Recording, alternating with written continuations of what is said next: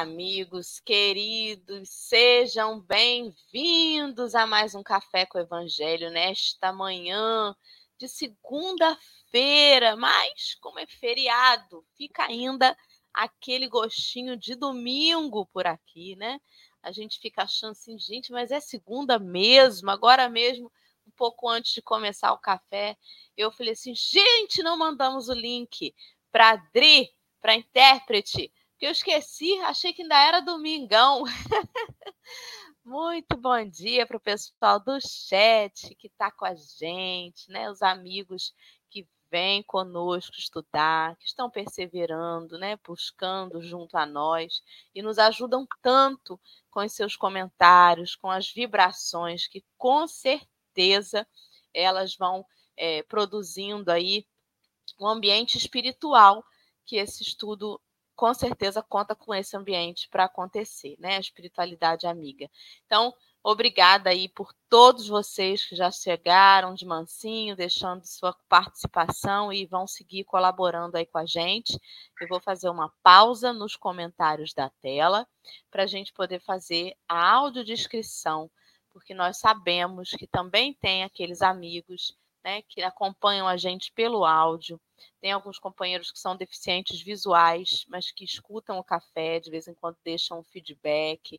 Às vezes a gente vê mensagem depois de quem assiste né, pelo YouTube. Então, você também é muito bem-vindo e bem-vinda aqui conosco. Então, eu vou informar para você como está a nossa tela hoje, divididos em quatro retângulos dentro da tela principal. No canto superior esquerdo, nós temos uma tarja rosa com letras pretas, escrito Café com Evangelho. Eu estou abaixo dessa tarja. Eu sou a Dora, sou uma mulher branca, de cabelos loiros. Eles estão com mechas loiras. Ele está liso, passando da altura do ombro. Estou vestindo uma camiseta branca, sentada numa cadeira gamer preta.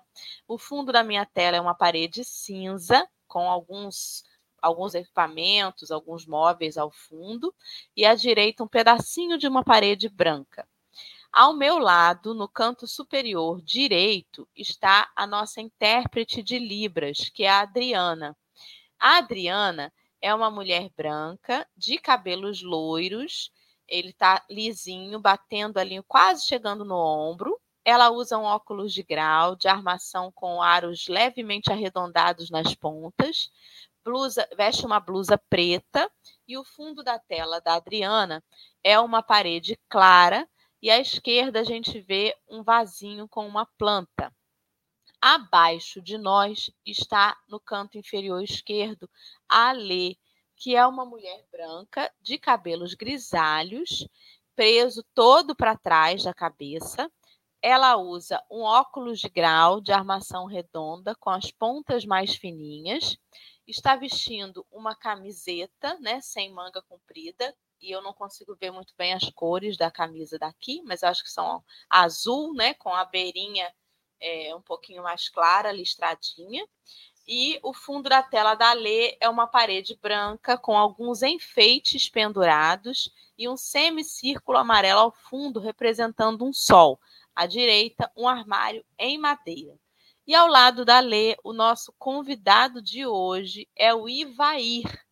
Ivair é um homem branco, de cabelo bem curtinho, bem curtinho mesmo, parece ser um castanho. Ele usa um óculos de grau de armação mais retangular, porém com as bordas arredondadas. Veste uma camisa azul e o fundo da tela do Ivair lembra um escritório tem uma parede clara ao fundo, com algumas, alguns objetos, né, algumas prateleiras na parede. À direita, uma cortina na cor branca.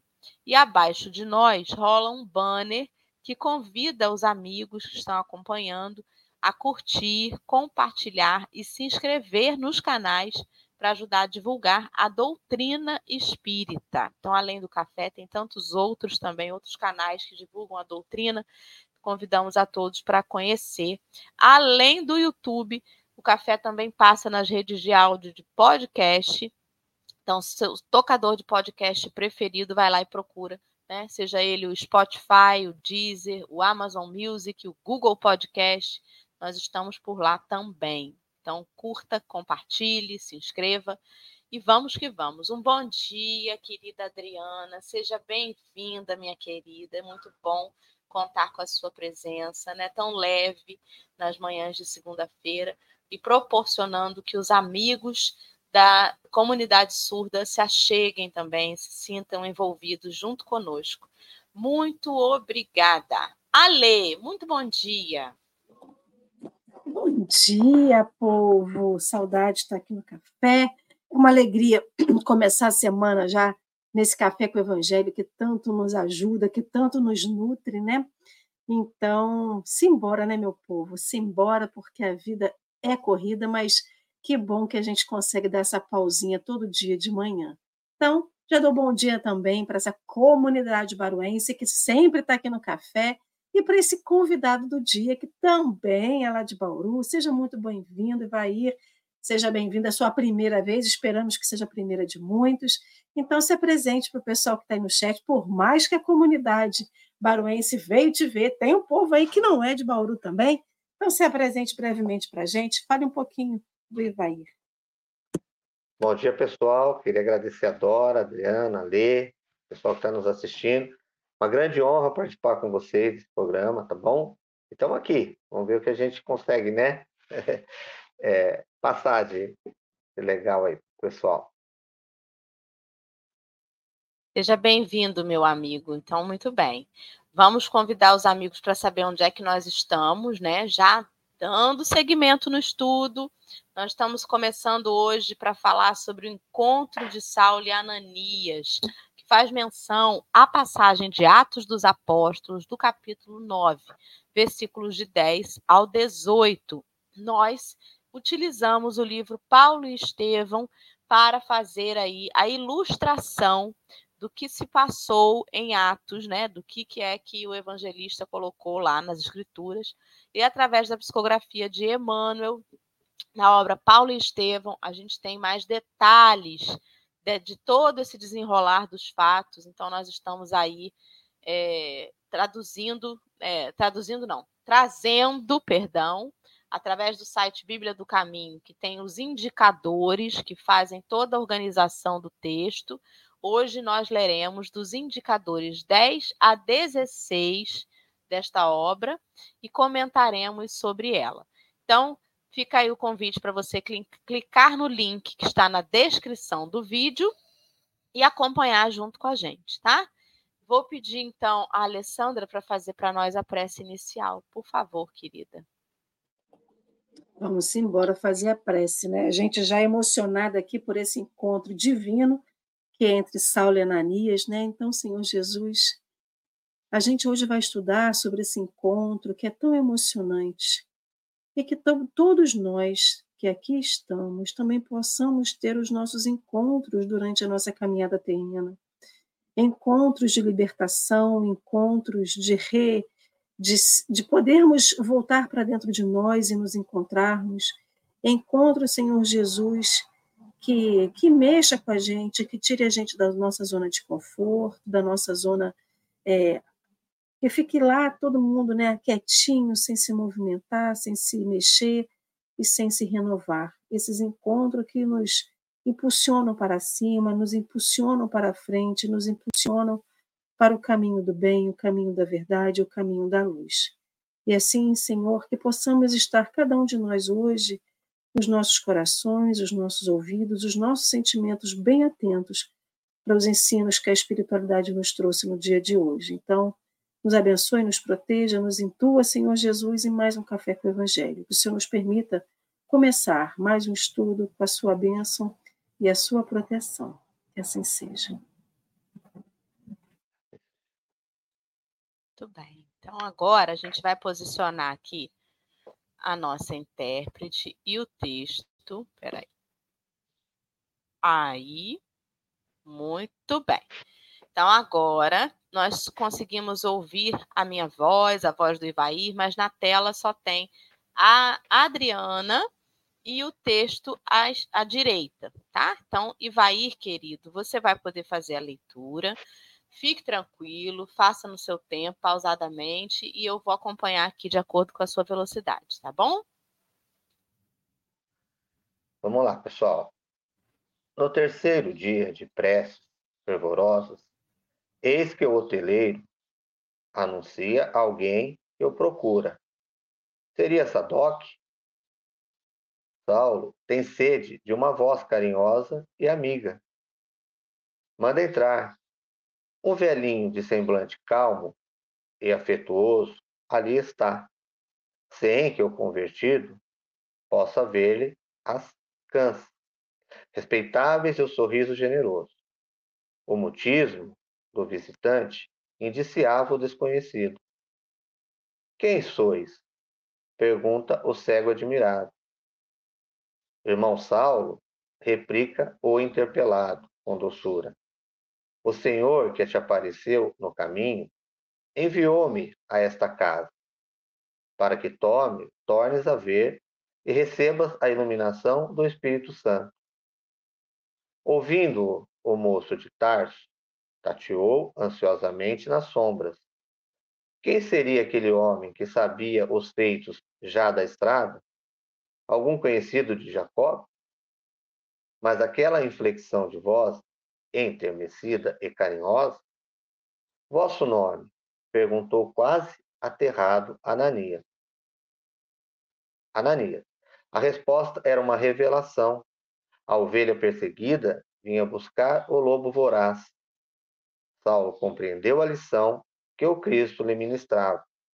A presença de Ananias evocava-lhe a memória os apelos mais sagrados, Fora ele o iniciador de Abigail na doutrina e o motivo da viagem a Damasco, onde encontrara Jesus e a verdade renovadora.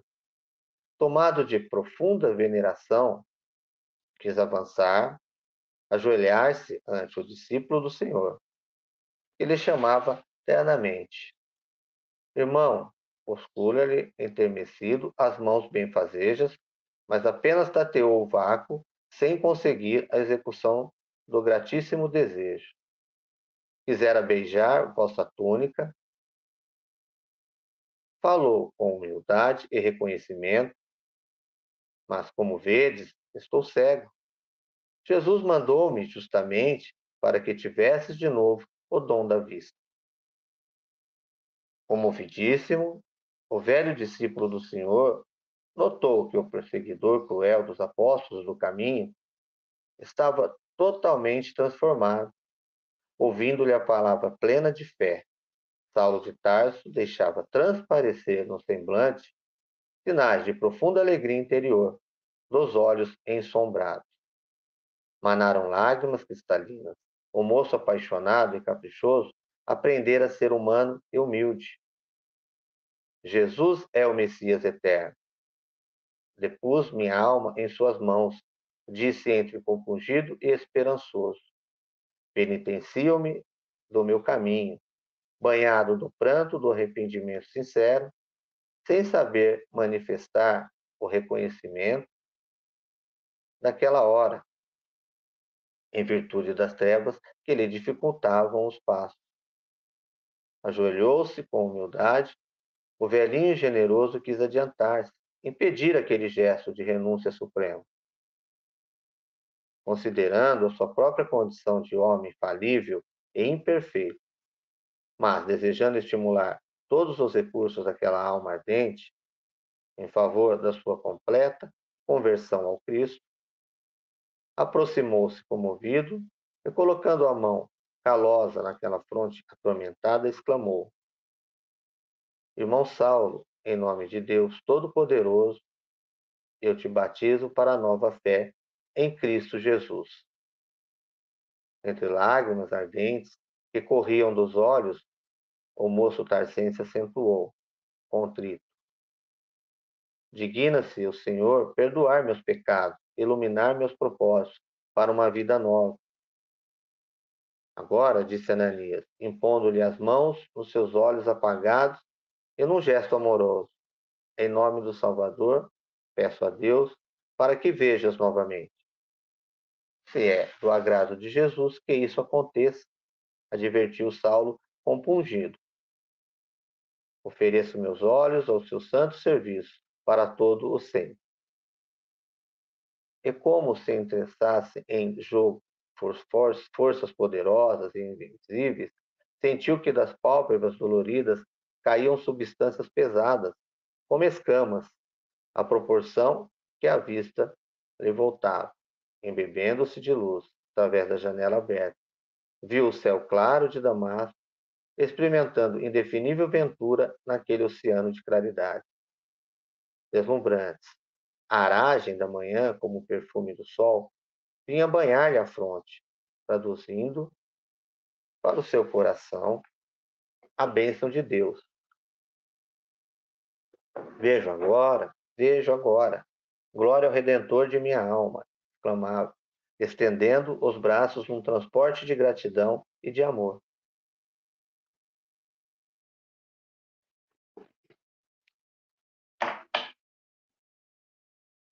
Então, voltamos à tela principal, né, do formato que estava originalmente. E agora, Ivaí, você pode começar as suas reflexões e a gente vai conversando junto com você. Fica à vontade. Bom, pessoal, eu queria pontuar né, algumas coisas, dizer que a, a, a vida de Saulo, de Saulo, Paulo, né, é um grande ensinamento para todos. Eu, por exemplo, eu considero que eu também tive o meu encontro com Jesus em Damasco, né? dada a proporção, o local. Mas quando eu cheguei na doutrina espírita, eu acho que a mudança de cada um se dá quando se tem realmente esse encontro com Cristo. Né? E Cristo sabia ali que, né, por mais que os apóstolos conviveram com ele, é, eram pessoas humildes, né? E seriam facilmente ali esmagados pelo, pelos fariseus, pelos romanos. E ele precisava de alguém de dentro do sinédrio, né, uma pessoa importante, né, que tivesse a capacidade que ele esperava que tivesse ali para que a doutrina, né, a boa nova não, não acabasse ali como outras, né, que surgiram em Jerusalém, é, foram né, dizimados ali pelos fariseus, tal. Mas enfim, é, como a gente sabe, né, Dora, que muitos falharam na missão, é, eu acredito que Nicodemos foi um que falhou, porque quando ele vai ao encontro de Jesus e reconhece que Jesus é o mestre, é o Messias, mas deixa tudo acontecer, não, né, não se impõe, não fala nada.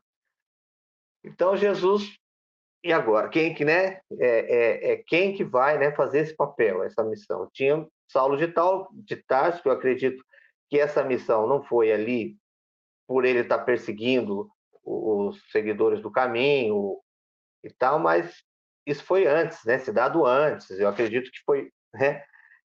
muito antes. Então ele né, aparece ali para Saulo, né? meio que Saulo, meu irmão, né? Tipo, dá um chacoalho naquele espírito, porque é, ele veio com a missão de levar a boa nova, porque Jesus né, passou, ficou o tempo que era necessário ficar, deixou o que tinha que deixar e foi embora. E cabia a nós, a humanidade, né, é, é, levar então esse conhecimento a todos, né? E Saulo seria um, um desses escolhidos, né, e que aceitou a missão, né, grandioso, aceitou essa missão, né, com louvor. E seguiu então a, a, as orientações de Jesus. Mas lembrando, né, que Saulo não era também assim aquela uma boa pessoa, apesar de ser inteligente como é, né, um doutor da lei, ele inventou, né, histórias ali para levar o, o Estevão até o Sinédrio, né, contratou pessoas para que para que, né, for, reforçasse ele poder estar tá levando o Estevão. E na questão do Ananias, né, esse encontro começa em Jope, né, se a gente for ver, porque quando ele descobre que Ananias, então, é, converte né, Abigail ao cristianismo, ao caminho. E aí ele, aquela mania de sempre aos outros do culpado, ele culpa, então, Ananias pela morte de Abigail. E era uma questão pessoal, então, né? Ele vai no Sinédrio de novo, com aquela história de que eu preciso de autorização não para caçar os seguidores do caminho só em Jerusalém, mas também em torno, né? Mas, na verdade, era uma questão pessoal, né? Ele queria é, pegar Ananias de todo jeito, né? E aí eu, eu fico imaginando, na hora, né? Quando ele fala que Jacó é o servo dele, iria acompanhá-lo, e ele fala, ó, a gente vai caçar uns seguidores do caminho ali e tal. Aí quantos, quantos que não se ofereceram, né, para ir nessa, nessa missão? Porque para eles era, né, era uma, vamos caçar cristão, né? seguidores do caminho. Não, é só mais dois, talvez, porque eles são inofensivos, tal. A gente vai, faz o que tem que fazer e volta, né? Só que chega ali no caminho de Damasco, ele tem um encontro com Jesus, né? Eu acho assim interessante aí, porque como Jesus ensina a gente, né, nessa passagem, porque dois já abandonam ali mesmo, né? Mesmo falar, ah, já que não vai mais ter caça, e mesmo eles voltaram, então, para Jerusalém, tipo, né? É, tá meio doido, ficou, viu, tá falando coisa com coisa, não vai dar certo, sabe? E voltaram. Um, né, que era um servo que, que ele confiava bastante o Zacó, então acompanha ele, né? Seguindo a orientação de Jesus tal. Hospeda ele na, na, na estalagem, antes, claro, passa no amigo que também nega ajuda, né? e, e orienta eles lá da, da, da, estalagem de Judas, deixa Saulo lá e também o abandona, né? Se for, for ver, ah, então, minha família e, e tal, e Saulo também não tinha como, né? Segurar, ele já tinha sofrido pelo aquele impacto todo, já estava num processo ali, né? Mudança, claro, ele, não, você tem que ir mesmo, realmente, Jesus prometeu que, né, não me abandonaria, eu tenho fé que ele vai que ele vai, né? Logo ele vai vir, vai me, me curar e tal, então estar tá bem e tal, vai, vai sim, tal. Acaba ficando ele e Deus, né? Que é o que realmente sempre acontece, né? Nós e Deus, né? Por isso que a gente não deve tanto esperar, né? Dos outros. E ali ele ficou. Esses três dias foram de fundamental importância, eu acho, porque nós devemos seguir isso quando estamos nesse turbilhão de problemas, né? se recolher a estalagem da rua direita, né? Porque refletir, pensar no que a gente vem fazendo, no que aconteceu, né? Nesse problema que a gente está enfrentando e como vamos solucionar. E agora daqui para frente, como que vai ser, né? E ele, com tudo aquilo, já passaram três dias e ele, né? Acreditando, entra então, né? Um senhor no quarto e ele, ele, coitado, pensando talvez que poderia ter sido Jacob, né? Se arrependeu, veio ouvir o que eu tenho para falar e eu e ele a gente vai fazer uma revolução no Sinédrio, né? Eles vão aceitar Jesus, tá? Quando ele pergunta quem é, né, a pessoa, ele ouve então que era Ananias. Olha, gente. Nossa, aí olha, olha a cabeça de Saulo, né? Eu vim justamente é, capturar esse senhor, né? encontro com Jesus que eu não acreditava, né? Que eu não dava mínima pelota. E Jesus, então, manda que eu entre aqui e mande, né? A pessoa que eu vim perseguir me curar, né? E que foi fundamental, né? Nessa mudança dele, porque ele, esse encontro foi fundamental, porque depois que Saulo cura ele, o batiza, é, Ananias cura ele, batiza ele, ele Saulo era aquele ímpeto, né? Ele era, não, agora eu vou mostrar para todo mundo que Jesus é o Messias e, e, eles vão ter que aceitar, porque ele tinha essa coisa de, né? Faz o que eu faço, né? Mas não faz o que eu faço, o que eu falo, mas não faz o que eu faço. E aí ele ele pega e quer, ele vai até, né? No, no, numa sinagoga, tal. Quando ele é expulso, ele tem que fugir no cesto, tal. Ananias orienta ele, né? Não é assim, né? Você foi abençoado por Jesus, você recebeu né, ali ó, o dom do Espírito Santo, mas você precisa se preparar. Né? A gente não, sem preparo, a gente não consegue né, cumprir missão nenhuma, fazer nada, nós temos que nos preparar. E ele então vai então para o deserto, é onde ele se prepara, e aí essa mudança, essa transformação para esse novo homem que ele tornou esse, né, e que a gente todos conhece como o apóstolo do gentil, maravilhoso Paulo de Tarso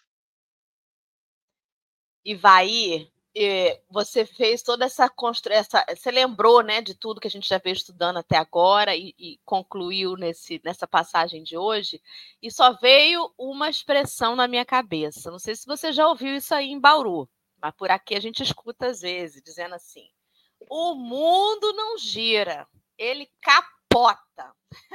Porra. né?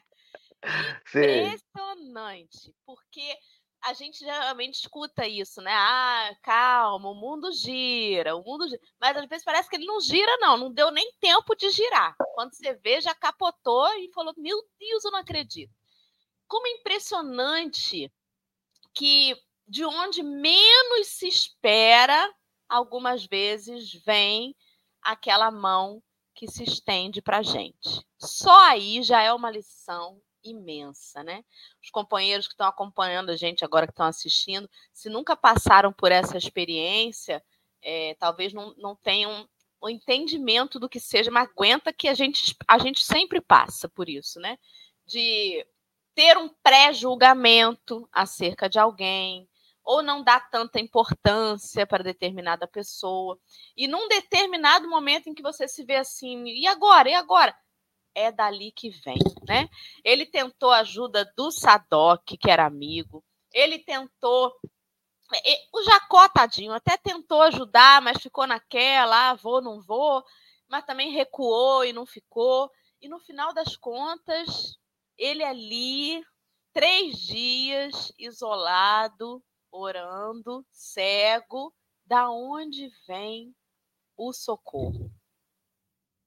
Tem até um, um, um, salmo que fala isso, né? Da onde vem o socorro? O socorro virá daquele que está é, nos céus.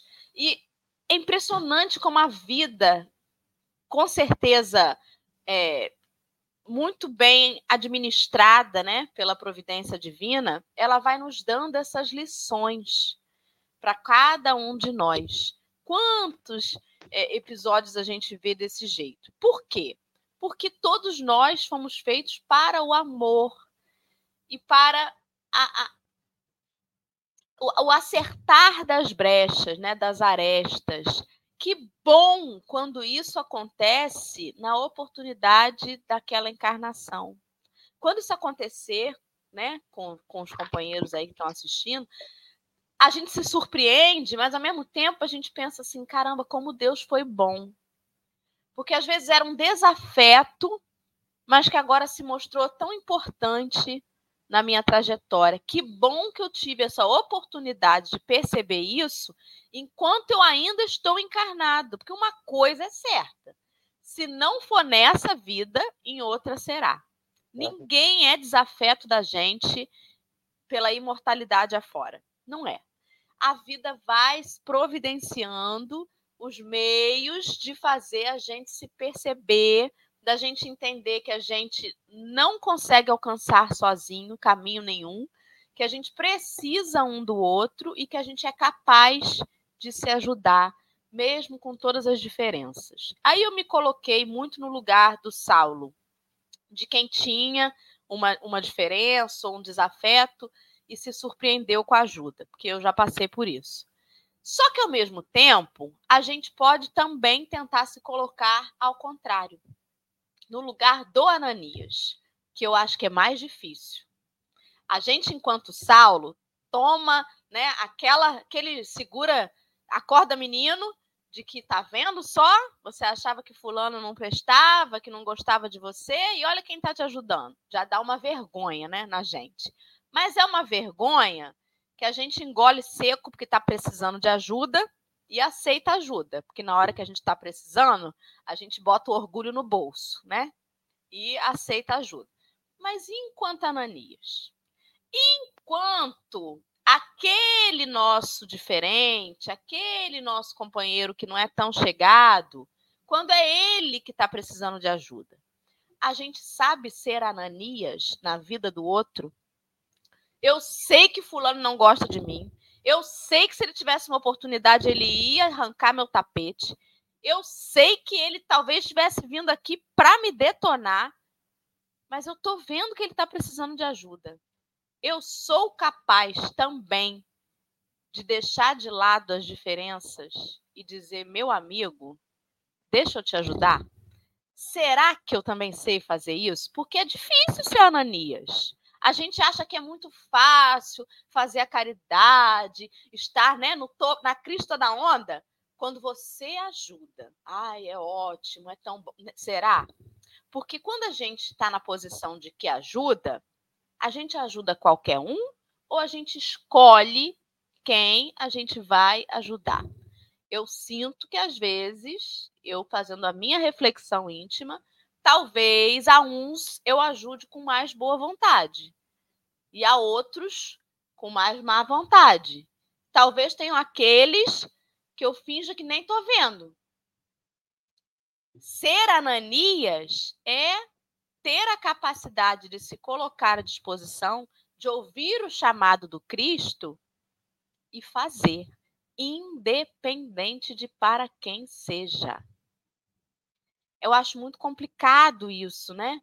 Porque isso não é para ninguém levantar agora e dizer eu consigo ou não consigo, mas é para a gente olhar para o texto e tentar entender quem sou eu ali. Eu sou o orgulhoso, que também não quero aceitar a ajuda de qualquer um. Eu sou o orgulhoso, que não quero ajudar qualquer um. Eu já passei por isso. E se eu passar por isso? Aí a gente para e pensa: quem que poderia ser agora se eu fosse dizer assim? Não vamos dizer que a gente não tem desafeto, não, porque às vezes em quando tem sempre uma pedrinha no nosso sapato, tem que ter, é mundo de provas e expiações, a gente não é perfeito. Tem alguém que toca nas nossas sombras. Alguém toca num lugarzinho meu que é feio e que eu não quero admitir. E aí eu penso nessa pessoa agora será que onde eu ia enfiar a minha cara se eu tivesse precisando de ajuda e fosse esse sujeito que me ajudasse? Ou o contrário, se eu souber que esse sujeito está mal, eu vou sair do meu conforto para ir lá ajudar? Ou eu vou dizer assim, agora tá vendo? O mundo gira. Agora colhe aí o que plantou. Bem feito. Normalmente é isso que a gente faz, né? Eu acho bonitinho que o espírita, ele não é vingativo, mas ele usa a lei de ação e reação não como justiça, mas como vingança, né? Fala assim, vai ir, não se preocupa não, vai. Porque fizeram isso com você, mas deixa estar, que Deus está vendo, Deus está vendo. A gente bota assim, né? Não vamos, não, é. a gente nem precisa se preocupar com ele, não. Quem gente ruim cai sozinho. Mas eu sou ótimo, eu sou bonzinho, né? Mas deixa que Deus está vendo. E quando ele cair, a gente está disposto a ir lá levantar? É doideira, Alessandra. Fala com a gente aí, Ale. Perfeito, gente. Enquanto vocês falavam, a, a, assim, a primeira coisa que me veio à mente olhando o texto é que, nesse momento, Saulo assim, apertou a, a, a tecla do reset, do tipo assim, vou resetar minha vida e começar uma vida nova, né? E aí, enquanto vocês falavam de novo, né, lendo o texto, me veio muito a palavra do recomeço. Porque todo mundo tem oportunidade de recomeço e todo mundo almeja um recomeço. Mas que, como a gente recomeça? Às vezes a gente se atrapalha e como recomeça, né? E nesse momento de Saulo, aí não estou falando nem do reencontro com Ananias, né? mas de tudo nesse processo, né?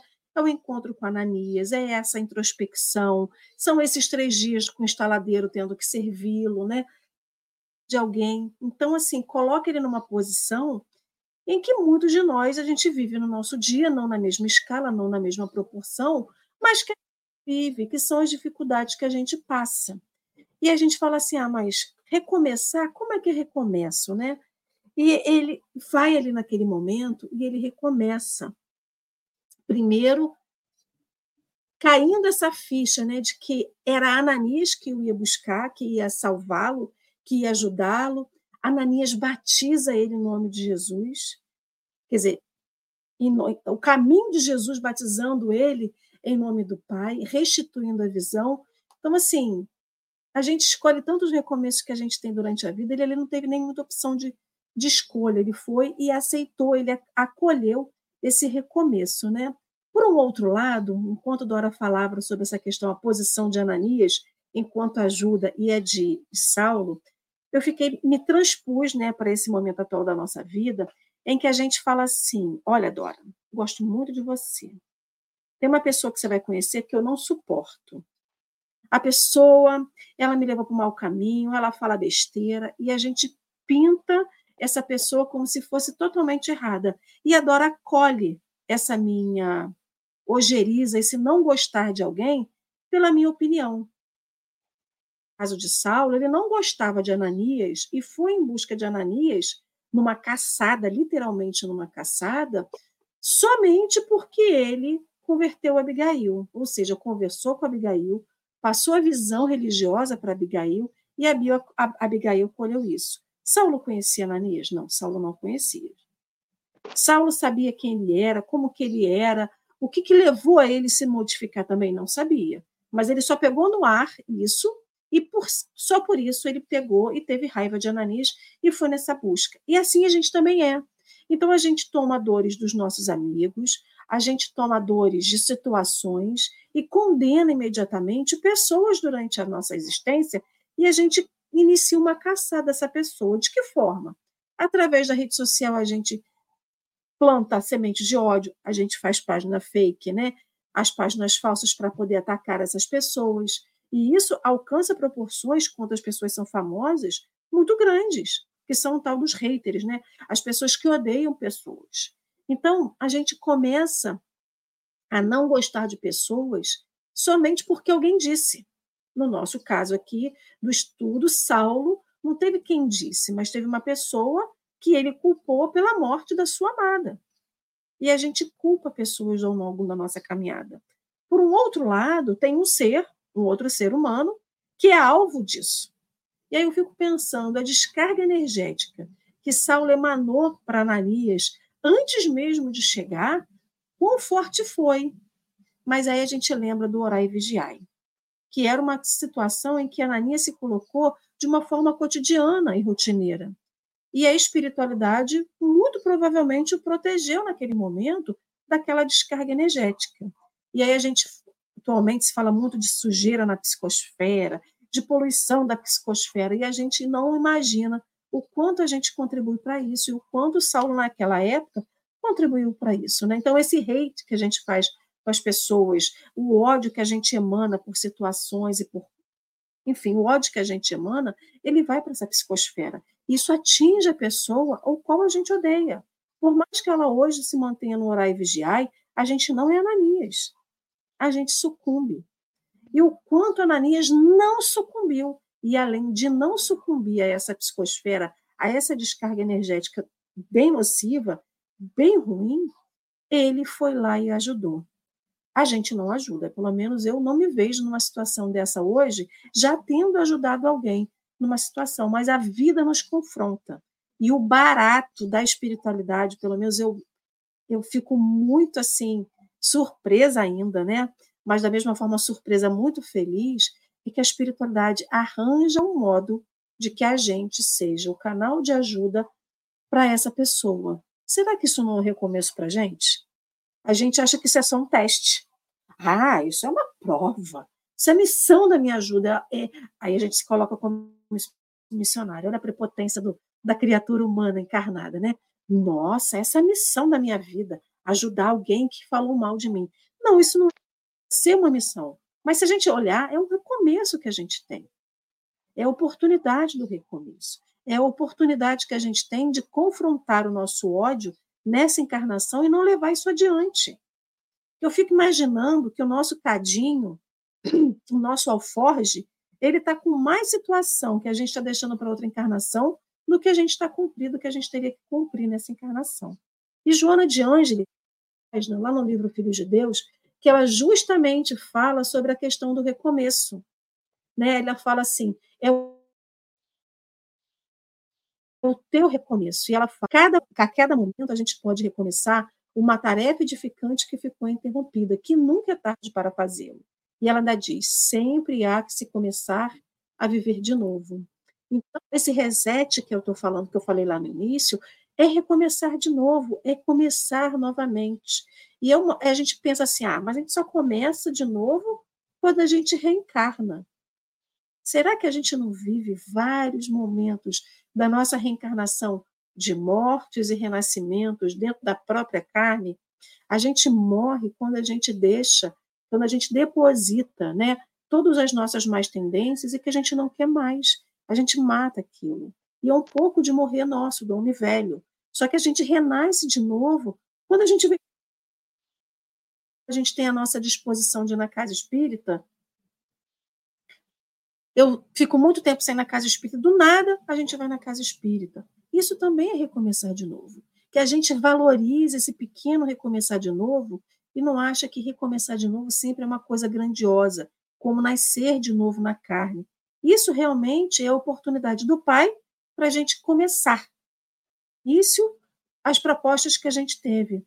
Mas a gente tem que aproveitar a nossa encarnação, que é o que Saulo faz, de uma forma brilhante, né?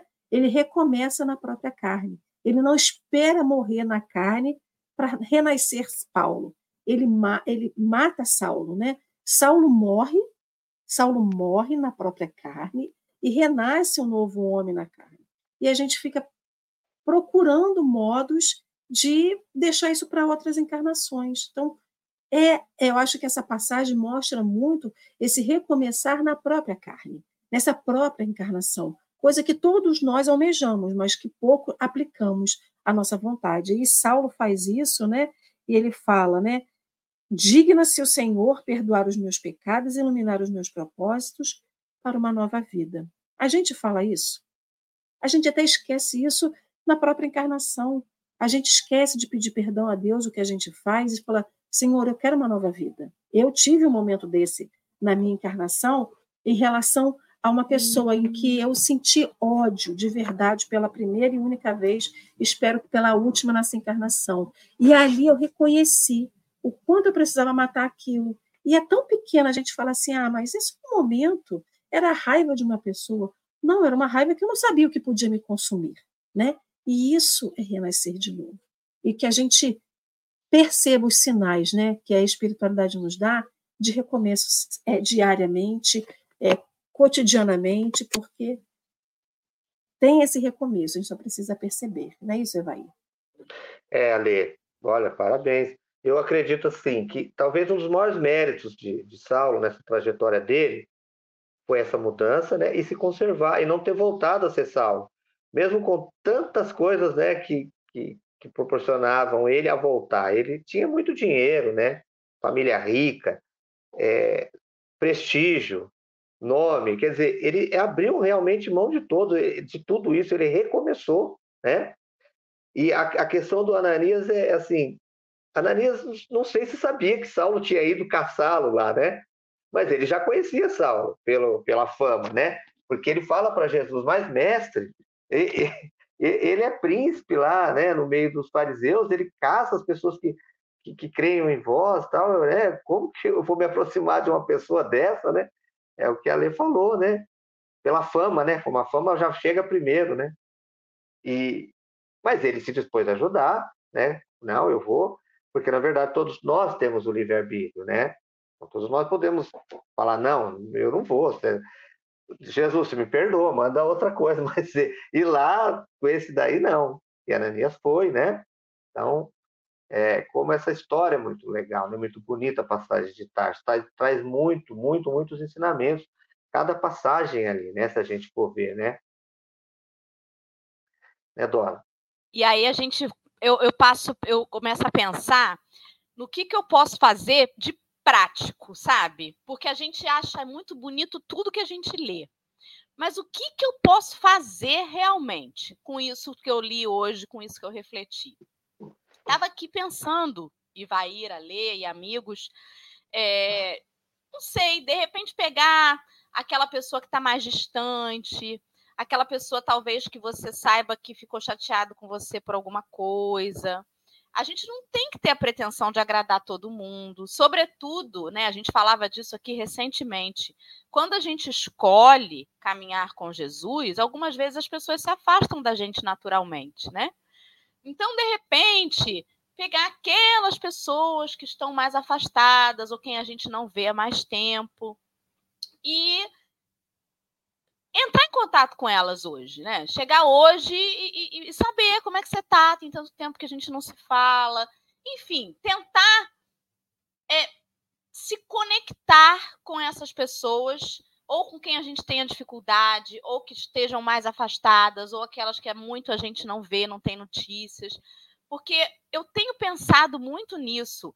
Esses dias eu fiquei com muita vergonha de mim mesma, porque eu fui fazer um estudo numa casa em Araruama e eu abri a boca a chorar no meio do estudo. Quem me conhece aqui no café sabe que eu choro com muita facilidade, mas eu chorei de vergonha porque como que a gente é capaz de fazer reflexões tão boas, tão importantes, e às vezes, o que, que eu faço disso? Será que a Dora, que começou o programa lá em 2020, já vai fazer quatro anos, será que ela é muito diferente da Dora de hoje? O que, que eu tenho feito com esse conteúdo de verdade? Aprendi para falar, falar, falar, mas e para fazer?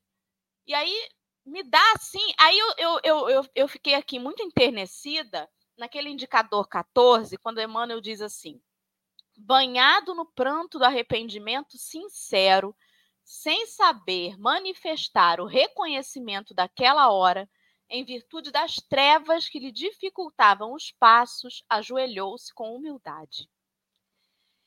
Eu, eu tive uma solidariedade com Saulo ali, porque quando a gente se pega ainda cometendo os mesmos equívocos, dá vontade de chorar. Dá vontade da gente se esconder num buraquinho, sabe? Dizer assim, gente, que vergonha! Que vergonha! E aí, eu imagino Ananias como Jesus olhando para mim e falando assim: Dora, Dora, de novo, Dora. E a, e a vontade que eu tenho é de fazer isso. A gente se ajoelha intimamente, sabe? A gente tenta se apequenar, porque, meu Deus, o que, que eu preciso esperar acontecer? A gente tem tanto conteúdo teórico. E aí, o velhinho generoso, Ananias, na história, ele não quis dar margem, né? Para aquele constrangimento do Saulo, ele não alimentou aquilo. Ele não ficou assim, isso mesmo, né? Você viu que você fez muita besteira, acho bom você se arrepender agora. Não, ele não cobrou do Saulo essa postura de arrependimento, nem incentivou isso, tentou mudar ali já o, o rumo da prosa, né? E foi falar de Jesus. Não sei, isso mexeu, mexeu comigo profundamente, porque quanto que eu, Dora, ainda me percebo cometendo os mesmos equívocos da Dora lá de 2020. Não estou pronta nem para mudar de nome ainda, vai. De tão é, é. parecida é. que eu tô. Dora, e assim temos oportunidade diariamente, né? Nessa Todo questão dia. da mudança. As oportunidades aparecem assim, olha, e a gente às vezes não percebe, né? Falar, olha, tá daqui não, na minha cara, eu preciso mudar. Olha que oportunidade grande a que eu tive agora percebe, de, vai. de mudar e não consegui, não aproveitei, né? A gente percebe. A gente termina de falar uma bobagem. Quando a gente termina de falar, a gente fala assim: Meu Deus do céu. Que que eu... Olha o que, que eu estou falando.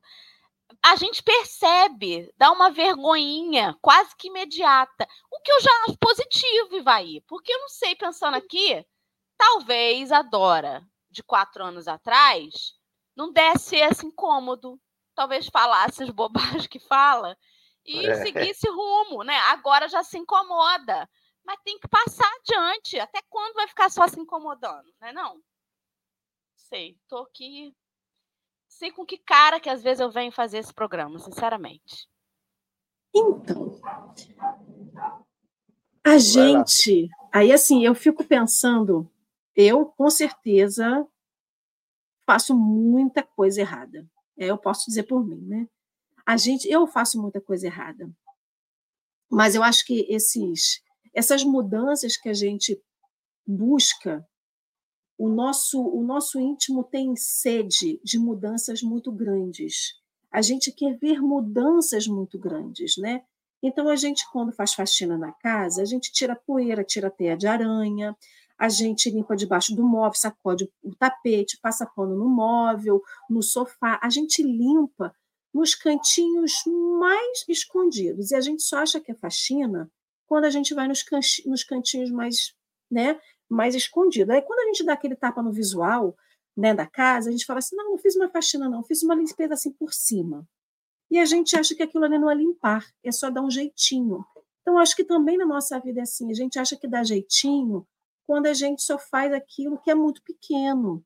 Só que na nossa reforma íntima, qualquer coisa pequenininha é como se fosse a faxina que a gente vai lá no cantinho. Porque é muito difícil para a gente. E aí, pegando de novo o gancho da, da, da pessoa, né, em que eu manifestei aquele ódio, aquela situação, isso tem quase 20 anos. E foi isso que me trouxe de volta para a doutrina espírita. Porque naquela época eu era espírita que só lia livro. A espírita que não sabia que nem tinha estudo na casa espírita, eu nem sabia que existia isso na casa espírita. Então é aquela espírita que né, assistia uma palestra lá uma vez, depois de dois, três anos ia assistir a palestra de novo. Só que essa pessoa continua na minha vida. Eu tenho ódio pela pessoa? Eu com certeza não tenho ódio. Eu amo de amor essa pessoa? Não. Mas eu tenho compaixão. Eu tento entender. De vez em quando a gente fica meio assim, né? Meio arisca, mas a gente volta para o nosso eixo, a gente lembra de Jesus e eu tento fazer uma prece. Aí você vai falar assim: não, mas a Alessandra é evoluída. Eu não sou evoluída. Eu sou em relação a. E é só uma pessoa. Em relação a esta pessoa especificamente, eu tento manifestar a minha irmandade cristã. Eu consigo com outras? Com certeza que não. Com certeza que eu não consigo. Mas o meu alvo é ela. E eu estou tentando fazer de tudo que, pelo menos, nesse momento, eu possa doar para ela. E para mim, ela é um recomeço. Né? E aí tem uma passagem do, do, de Emmanuel, lá no livro Palavras de Vida Eterna, que ele fala né, que se a gente quiser, a gente pode recomeçar. E aí quando Dorinha e o Evaí falam assim, é todo dia. E todo dia é um querer. Todo dia é um querer. E aí ele fala assim, aí Emmanuel continua. Disse, porém, o divino amigo que ninguém aproveita remendo novo em pano velho. Deste modo, desfaz-se de, do imprestável, desvencilha-te do, do inútil, esquece os enganos que te assaltaram e deita fora as aflições improfícuas. Recomecemos, pois, qualquer esforço com firmeza, lembrando-nos, todavia, de que tudo volta, menos a oportunidade esquecida, que será sempre uma perda real. E aí, o que, que isso tudo tem a ver com o que eu falei e com Emmanuel, né, e com, com Saulo, com Ananias? Era a oportunidade que eles estavam naquele momento de, independente do sentimento que Saulo tinha e do que Ananias tinha, que Ananias tinha era medo, confiava em Jesus, mas tinha um medo supremo daquele homem que ele até podia não saber que estava indo caçar ele, mas sabia que caçava os cristãos. Então, assim, eram os dois com a vontade de, daquele momento, de construir uma nova história. Então, a gente tem todos os dias a oportunidade de construir uma nova história. E aí você vai falar assim, é uma nova história da Alessandra com essa pessoa? Não. É uma nova história, é da Alessandra, que vai poder um dia fazer o que faz por um, por todos que cruzam o caminho dela. Porque se eu consigo fazer com uma, mas eu não consigo fazer com dez. Eu não consigo fazer, talvez, com duas. Então, acho que essa, essa, essa passagem me traz muito esse sentido do recomeço, porque eu me enxergo ali. São os encontros que a gente tem, porque fala de encontro, é o com Saulo, e fala do encontro que todos nós temos todos os dias com desafetos. É o encontro de, de uma pessoa que tinha desafeto por outra e uma que tinha medo por a outra. Quem é que não tem medo de encontrar pessoas no caminho e mudam de calçada? Eu não vou. Eu vi a Dora de um lado, eu vou mudar de calçada, que eu não posso falar com a Dora. Eu não tenho cara de falar com a Dora. Um porque a gente tem com vergonha, outros porque a gente realmente tem raiva, outros porque a gente foi influenciada por outras pessoas. Então a gente vive querendo mudar de calçada. A gente vive querendo não encontrar pessoas. Não vou na palestra de domingo, porque de domingo eu encontro com a Alessandra. Eu vou na terça, porque a Alessandra não está na terça. Então a gente fica escolhendo momentos para não encontrar. E isso fala de encontro. Encontro com quem? Com pessoas, não encontro com o nosso homem velho, com a oportunidade do homem novo, de começar. É fácil? Com certeza que não é, porque para mim não é nem um pouco fácil. Então, assim, mas é a gente se confrontar, porque se a gente não se confrontar, a gente nunca sai do lugar comum. E acho que foi isso que Saulo fez. Saiu do lugar comum e essa essa essa rever a sua vida. Vou falar de maldade porque muito que ele foi fez foi por maldade, né? Foi a ausência do bem dentro dele que levou a fazer coisas erradas. Então, assim, quantas vezes a ausência do bem nos visitou e a gente fez maldade com pessoas, né? Maldade até com a gente mesmo, com a falta de caridade conosco, né?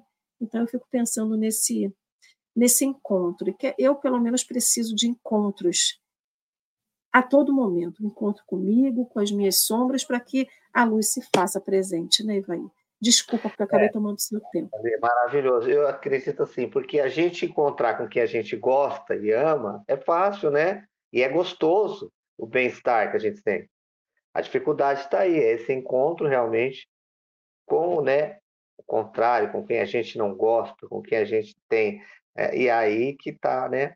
É, é, só através desses encontros que a gente evolui e que a gente sai do, é, dessa essa coisa de, né, eu preciso evoluir, preciso mudar, então eu preciso perdoar. Todos, né, indistintamente. Excelente, né? Eu abri a torneirinha aqui, não consigo parar de chorar. E hoje está terrível. tô, hoje tá...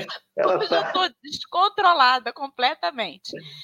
Meu amigo Ivaí, eu quero te agradecer demais a sua colaboração de hoje, sua disponibilidade de estar conosco os amigos do chat, né, que se juntam a nós, que se reconhecem também, né, no estudo. Muito obrigada pela companhia de todos vocês, Adriana. Obrigada, Lê. E vai, querido, vou pedir a você para fazer suas últimas considerações e a prece final, por favor. Bom, Dora, Lê, Adriana, eu agradeço muito, muito o convite. Foi muito bom, que aprendizado gostoso, viu? Estou à disposição, tá bom? Agradeço mesmo, agradeço as pessoas que nos assistiram, que levantaram cedo também, né? Porque hoje é feriado e estão aqui. E é isso, gente. Gratidão, viu? Gratidão pela oportunidade. Vamos então, né, elevar o nosso pensamento, né, ao nosso mestre, agradecer por essa oportunidade tão grande, né, que a gente teve hoje de, estar aqui, né, conversando, usando a passagem, a vida de Saulo, nessa transformação, né, um homem novo, um, um exemplo, né, a ser seguido, né, porque todos nós fazemos coisas erradas, né, não tem quem não faça, dadas as proporções fazemos, né, e como é bom a gente saber que, né, que tem jeito, existe, né, uma condição, que existe Deus, que existe Jesus, o nosso mestre que veio, nos ensinou, e, e que nos acolhe quando decidimos mudar, né? Mesmo quando estamos fazendo coisas erradas, né? Ele ele está do nosso lado e ele vem né, com a providência de, de né, atingir o nosso coração para que a gente possa se transformar nessa pessoa nova, essa mudança e nesse recomeço que tanto a gente falou hoje. Então eu só tenho a agradecer por essa oportunidade, né? Pelos amigos novos que eu fiz hoje. Agradeço muito, então, Pai, por, por essa benção por essa oportunidade. Que assim seja. Gratidão.